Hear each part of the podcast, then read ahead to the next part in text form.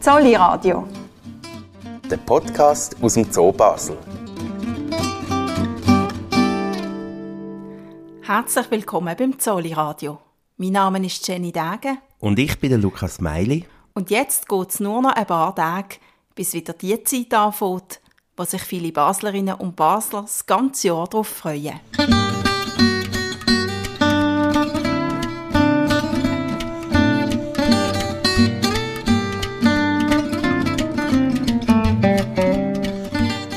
Haben es sicher schon gemerkt, in der heutigen Sendung geht es um die Fasnacht.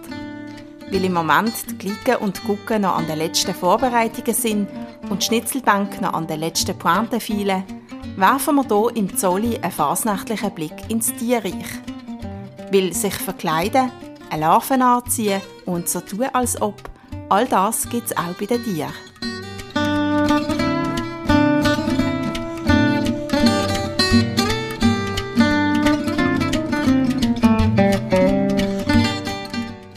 Unser Zolli-Radio-Cortège durch den Zoo startet im Vivarium und fällt als allererstes buchstäblich ins Wasser. Hier im Schaubecken 21 vom Vivarium leben die Falterfische. Und für die etwa 20 cm grossen Korallenfisch ist sozusagen das ganze Jahr Fasnacht. Auf ihrem leuchtend gelben Schuppenkleid tragen sie nämlich eine auffällige Maske im Gesicht. Was es mit der auf sich hat, das erklärt der Vivarium-Kurator Fabian Schmidt so. Also es gibt viele Fische, die haben äh, eine Maske und die Maske geht übers Auge und die sollte die Tiere schützen. Die Maske ist meistens eine schwarze Binde, wo einfach das Auge drin versteckt ist. Besonders häufig sieht man das äh, bei der Familie der Falterfisch. Es gibt auch einen Maskenfalterfisch, der heißt tatsächlich so. Bei dem ist es keine schwarze Binde, sondern einfach ein großer blauer Fleck, wo das Auge drin versteckt ist. Und die Binde äh, bringt einfach das Auge optisch zum Verschwinden. Die Evolution hat den Falterfisch die Maske aus einem ganz bestimmten Grund gegeben. Als Schutz gegen Raubfisch. Falterfische ernähren sich von Algen und Korallen und sind während dem Fressen an einem Hai oder einem Barracuda mehr oder weniger schutzlos ausgeliefert. Durch die Maske wissen die Raubfische aber nicht, wo das Gesicht ist von ihrer Beute. Und das gibt an den Falterfisch einen wichtigen Überlebensvorteil. Raubfische greifen ihre Beute nämlich aus mehreren Gründen lieber von vorne an, wie der Fabian Schmidt sagt. Erstens, weil in der Regel vorne am Kopf und im Brustbereich die lebenswichtigen Organe sind. Und auch wenn sie ihn nicht sofort töten können, dann ist er so schwer verletzt, dass er relativ schnell stirbt und der Raubfisch kann hinein schwimmen und ihn auffressen. Wenn er nur am Rücken hinein verwünscht oder am Schwanz, dann sind keine lebenswichtigen Organe betroffen und dann kann der Fisch auch weiter schwimmen und das kann sogar ausheilen. Ein weiterer wichtiger Grund ist, dass Fische ja relativ schlecht können rückwärts schwimmen. können. Das heißt, wenn sie sich bedroht fühlen, dann schwimmen sie nach vorne weg und wenn der Raubfisch auch von vorne kommt, dann schwimmt es dann praktisch schon ins Maul rein. Und der dritte Grund, warum Raubfisch von vorne angreifen, ist äh, praktisch ein Selbstschutz, weil die äh, Schuppenränder sind nach hinten relativ scharfkantig und auch die Flossenstrahlen, die nach hinten abstehen, die sind scharf und spitzig. Wenn er es von hinten fressen würde, würde er sich selber am Maul verletzen und darum will er von vorne fressen. Der Raubfisch erkennt also am Gesicht, wo vorne und wo hinten ist, bei einem anderen Fisch. Und woran erkennt das Gesicht? Das ist hauptsächlich das Auge. Und wenn ich das Auge jetzt eben tarnt habe unter einem blauen Fleck oder einem schwarzen Streifen, dann kann ich das nicht mehr erkennen, dass dort wirklich das Gesicht ist.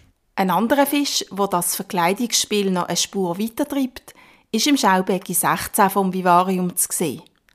Und er passt von seinem Namen her auch wunderbar in unsere Zolli Radio Cortège. Es ist der sogenannte Vier-Augen-Gaukler. Er ist ebenfalls ein Falterfisch und hat nicht nur ein schwarzes Band über den Augen, sondern er hat hinten am Rücken auch einen grossen schwarzen Punkt, ein sogenanntes Scheinauge. Fressfinden haben so noch mehr das Gefühl, das Gesicht sei auf der Hinterseite vom Vier-Augen-Gaukler und die haben praktisch ein Scheinauge entwickelt. Da ist am hinteren Teil vom Körper, meistens am Rücken oder richtig Schwanzflosse, ein schwarzer Punkt von einem weißen Rand umkreist. Also sieht aus wie Pupillen und Iris. Da ist aber kein Organ dahinter. Das ist einfach nur die Schuppenfärbung in diesem Bereich. Und damit lenken sie eigentlich die Aufmerksamkeit vom Räuber auf ihr Hinterende. Das ist aber noch nicht alles. Um seine Fressfinde noch mehr zu verwirren, spielt der Vieraugen-Gaukler ihnen sogar etwas vor, wie der Fabian Schmidt sagt. Der tut, wenn er frisst, immer so ein leicht rückwärts schwimmen.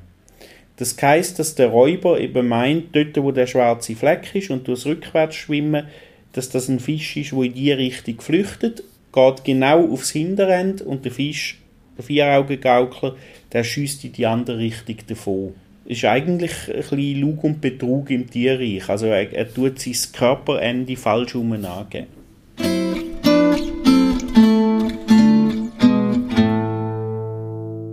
An der Fasnacht hat die Maske oder dort in Basel eben die Larve seit Jahrhunderten eine ganz bestimmte Funktion. Sie macht einem anonym und man muss zum Beispiel nach einer kritischen Schnitzelbank keine Angst haben, von der Obrigkeit verfolgt zu werden.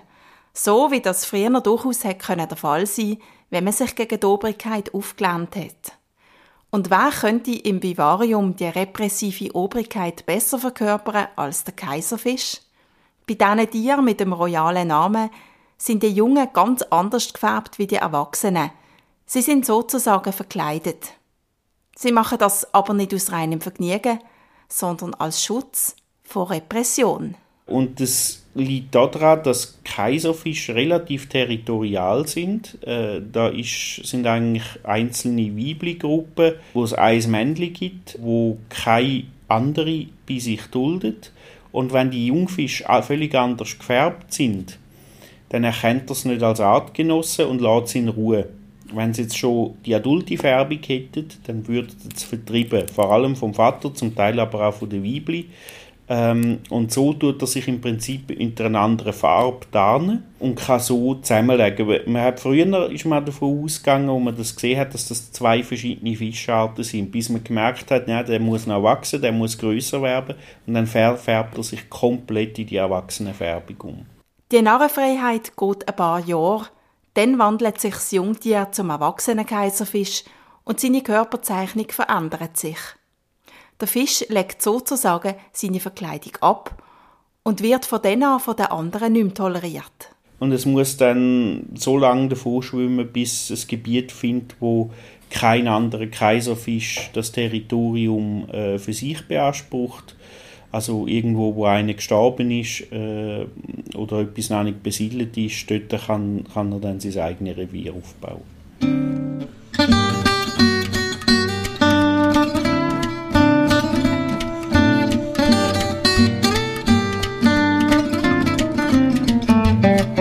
Schönes Kostüm gehört für viele aktive Fasnächtlerinnen und Fasnächtler zur Grundausstattung. Während vielen Monaten wird geneigt, gekleistert und verziert, um an der Fasnacht prächtig daherzukommen. Etwa zur gleichen Zeit, nämlich am Anfang der Brutsaison, legen auch viele Vögel im Zolli ihr Schlichtkleid ab und schlüpfen ins Prachtkleid. Zum herausfinden, was das genau ist, führt uns unser Cortège drum zu der Vogelkuratorin Jess Bohrer. Ein Prachtkleid ist wie ein farbiges Gefeder oder zum Teil auch Hautpartien, die farbiger sind. Und das wird gebraucht, um einen Partner anzuwerben, dass sie so richtig Eindruck machen können. Der Nachteil vom so farbig sein ist natürlich, dass man weniger gut tarnt ist. Der Wechsel von Schlichtkleid und Prachtkleid kann man im Zolli zum Beispiel bei den Pelikanen gut beobachten. Also da haben wir zum Beispiel die zwei Pelikanarten. Die machen beide auf ähnliche Art ein Prachtkleid. Beide die um den Kopf und um den Halsbereich die Federn auswechseln und machen längere Schmuckfedern. Bei den Krauskopfpelikanen ist das sehr gut zu sehen. Die werden sehr krausköpfig. Ähm, die rosa Pelikan machen eine Bühle auf, vorne auf dem Kopf und die Hautfarbe im Gesicht verändert sich auch. Und bei den Krauskopfpelikan wird der Sack unten am Schnabel wird auch sehr farbig, so richtig knallorange. Und da ist im Schlichtkleid viel blasser. Während die Fasnächtlerinnen und Fasnächtler bloß während weniger Tage im Jahr ihr Prachtkleid schlüpfen ist bei den Vögeln die Fasnacht um einiges länger. Genau, und das ist auch von Art zu Art, kann das ein bisschen verschieden sein, aber das Prachtkleid wird für die Brutzeit ausgebildet. Also ähm, normalerweise irgendwann im Frühling legen sie sich, oder auf den Frühling hin, auf den Anfang der Brutsaison, legen sie sich ähm, das Prachtkleid zu und dann musern sie erst nach dem Ende der Brutsaison wieder ins Schlichtkleid zurück, also im Herbst. Und es gibt Arten, die wirklich relativ kurze Zeit, nur ein paar Monate im Schlichtkleid sind. So werden also bei den Vögeln aus den drei schönsten die 300 schönsten Tage.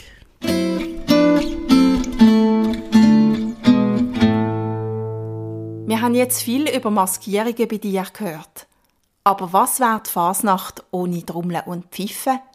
Ein Morgenstreich, ja die ganze Fasnacht, wäre ohne das schlicht undenkbar. Trommeln und Pfeifen gibt es auch in der Tierwelt. Unter den Vögeln hat sogar ein paar meisterhafte Pfeifer, die nicht einmal das frühe Aufstehen scheuchen. Was man hier hört, ist ein Amsel. Sie pfeift im Frühling schon ganz früh am Morgen und macht im Morgenstreich durchaus Konkurrenz. Wobei, wenn die Fasnächtlerinnen und Fasnächtler aus den gleichen Gründen pfeifen wie die Vögel, dann gibt dieser Morgenstreich ziemlich sicher nie einen Druckenden. Äh, Singen ist meistens entweder Revierverteidigung, also sagen, ich bin da, das ist mein Revier, kommt nicht in mein Revier, oder zur Anwerbung von einem Partner oder von einer Partnerin.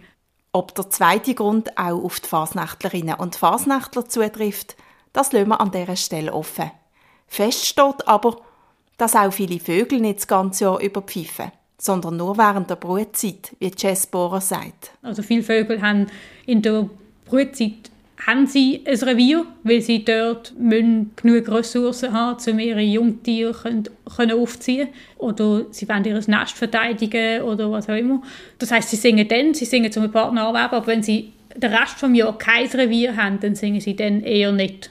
Die Vogelwelt kennt aber nicht nur ausgezeichnete Pfeifer, sondern auch virtuose Tamburen. Eine Art ist im Zolli im Moment gerade wieder sehr gut zu hören. Es sind natürlich die Weissstörche.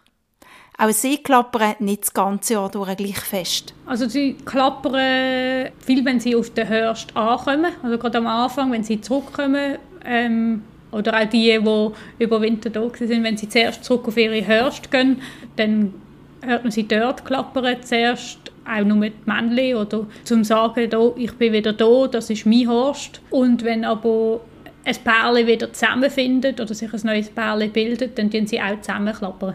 Also es ist halt einfach der Horst mehr als ein Revier, weil sie ja zum Teil relativ nah beieinander nesten, aber das ist wie ein Revier in Anspruch nehmen. Sie können auch verschieden klappern, also sie können nicht nur so das typische Klappern, das wir am ehesten kennen, ist ja relativ schnell, aber es gibt auch, sie machen auch eine andere Geräusche mit dem Schnabel, wo sie ganz leislich und nur kurz klappern oder so einzelne Töne, äh, wie sie zum Beispiel die Jungvögel warnen, dass jemand in der Nähe ist oder irgendwie so etwas, dass sie ruhig sitzen sollen. Also sie können ein bisschen auf verschiedene Arten klappern.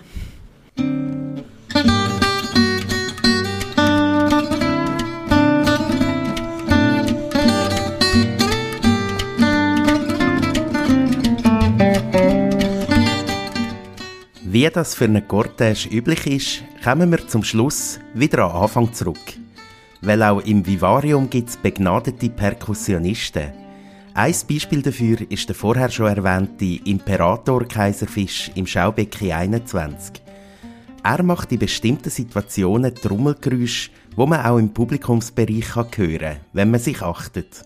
Hier nochmal der Fabian Schmidt das machen sie vor allem, wenn sie aufgeregt sind. Äh, also wenn es zum Beispiel ein Futter gibt, dann kann man das hören. Man hört sogar im Besucherraum. Im Prinzip tun sie Rippenbögen auf die Schwimmblase hauen. Die Schwimmblase dient dazu, dass der Fisch praktisch kann schweben äh, im, im Wasser und am Schwimmen haltet. Und das ist ein großes Resonanzorgan, wo das dann entsprechend wieder halt. Und so ist der Fisch eben nicht wirklich stumm wie ein Fisch, sondern man kann ihn hören. Und wie tönt das? Wirklich wie ein Trommeln? Wie so ein Klopfen, ja, so auf, auf den Tisch klopfen. Äh, das könnte man vergleichen. Wenn man so etwas im Vivarium hört, dann könnte es der Kaiserfisch sein. Ja. In dem Sinn wünschen wir allen aktiven Trommlerinnen und Trommler eine möglichst klangvolle Schwimmblase und allen anderen eine schöne Fasnacht. Zolli Radio. Der Podcast aus dem Zoo Basel.